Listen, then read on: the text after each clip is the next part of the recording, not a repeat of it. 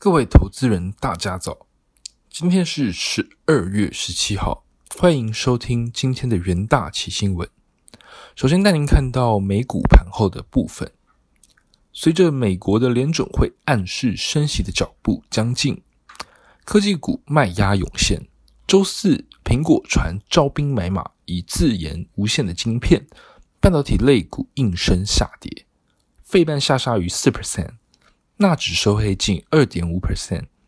在震惊消息方面，美国总统拜登签署调高债务上限的法案，避免美国走向史上第一次债务违约。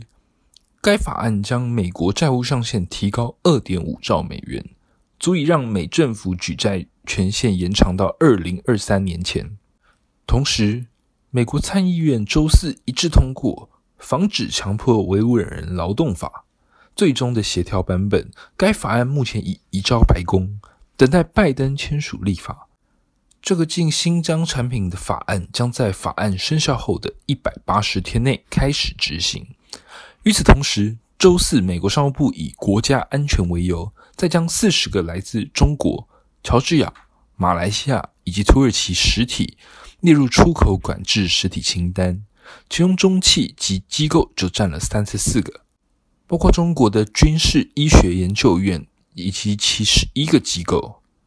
在全球央行消息方面，周四英国央行意外升息，让英国成为疫情爆发后率先升息的主要央行。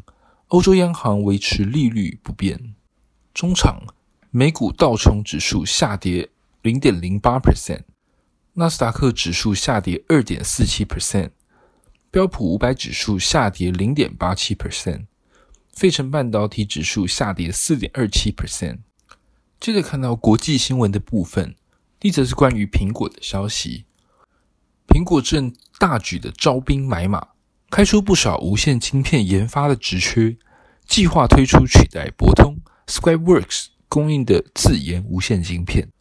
根据苹果加州尔湾新办公室最新招聘资讯，苹果开出数十个无线晶片研发工程师职缺。寻找具有数据晶片和无线半导体经验的员工，将致力于研发无线射频、射频机体电路和无线系统。此外，他们还将研发连接蓝牙和 WiFi 的晶片。苹果加州尔湾新办公室靠近加州大学尔湾分校，接近博通 Skyworks 和恩智浦其他晶片设计办公室的所在地点，很有可能挖角这些企业的工程师跳槽。根据研判，苹果正在打造无线晶片，而不再依赖供应商。这表示苹果应该在生产晶片方面对自己的生态系统有更多的控制权。苹果正朝拥有更多自研零部件的方向又迈出一步。接着看到制药公司相关的讯息，美国制药公司 Regeneron 其现行的抗体鸡尾酒疗法对 Omicron 变种病毒的效力减弱。不过，目前正在开发新的抗体对抗该变种病毒，将于二零二二年第一季来进行测试。利空消息影响股价，开盘跌逾两 percent。Regeneron 执行长表示，公司计划在二零二二年第一季进行新的抗体试验，并与美国食品药物管理局合作，以便新抗体鸡尾酒疗法能尽快获得批准。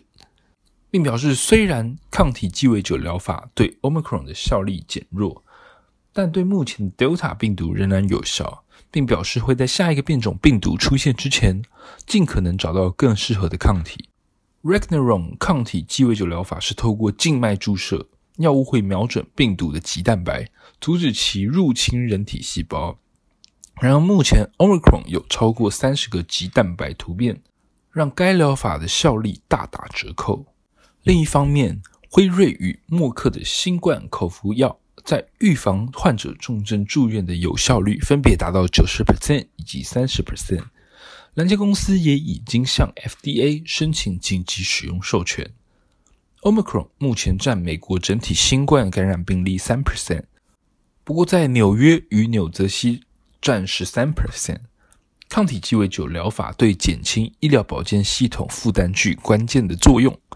美国公共卫生官员担心，随冬季脚步逼近 Omicron 与流感病毒可能引起新一波的感染，可能对医疗保健系统造成冲击。接着看到关于美国债务的新闻，根据美国财政部最新公布的数据显示，二零二一年十月外资持有美债规模创下历史新高，其中日本为最大的债权国，中国其次。数据显示。外国持有者在十月持有的美债规模来到七点六四八兆美元，较九月份增加了九百九十六亿美元，创下历史新高。日本仍然是美国第一大债权国，该国在十月增持美债两百零八亿美元至约一点三二零兆美元，高于前一个月的一点二九九兆美元。中国在十月也增持美债一百七十八亿美元至一点零六五兆美元，高于九月的一点零四七兆美元，是美国的第二大债权国。不过，事实上，除了二零二一年七月以及九月之外，中国在先前连续四个月减持美债。数据显示，中国在今年八月对美债的持有规模创下自二零一零年以来的新低。整体而言，美国十月整体资本净流入一千四百三十亿美元，高于九月的净流出两百七十三亿美元。接下来进到三分钟听股期的单元，第一则看到智元期货，智元十一月营收八点八五亿元，年增率达到八十二点八 percent，创下历史新高。受惠新开案陆续进入量产，加上 NRE 认列因素下带动营收表现。股价周四攻上涨停，智源为联电重要的 IP 合作伙伴。随着联电积极扩充十二寸二十八纳米制程，以及涨价效应加持，智源权利金渴望随之攀升。今年智源严谨挑单，开案多数能转量产。二零二二年营收成长可期，二十八纳米制程将在未来两到三年贡献获利，或带动毛利率。与营业利率率攀升，有利期价表现。接着看到友达期货，友达十一月合并营收较十月成长两 percent 至三百零八点九亿元，年增十九 percent。第三季毛利率二十七点七 percent，营业利率二十点六 percent 仍维持高档。十二月上旬电视面板报价显示，三十二寸以及四三寸电视面板已经止跌。但五十寸以上电视面板仍维持月减五 percent 到十 percent 的跌幅。市场原先预期友达营收会因此受到影响，但结果优于预期。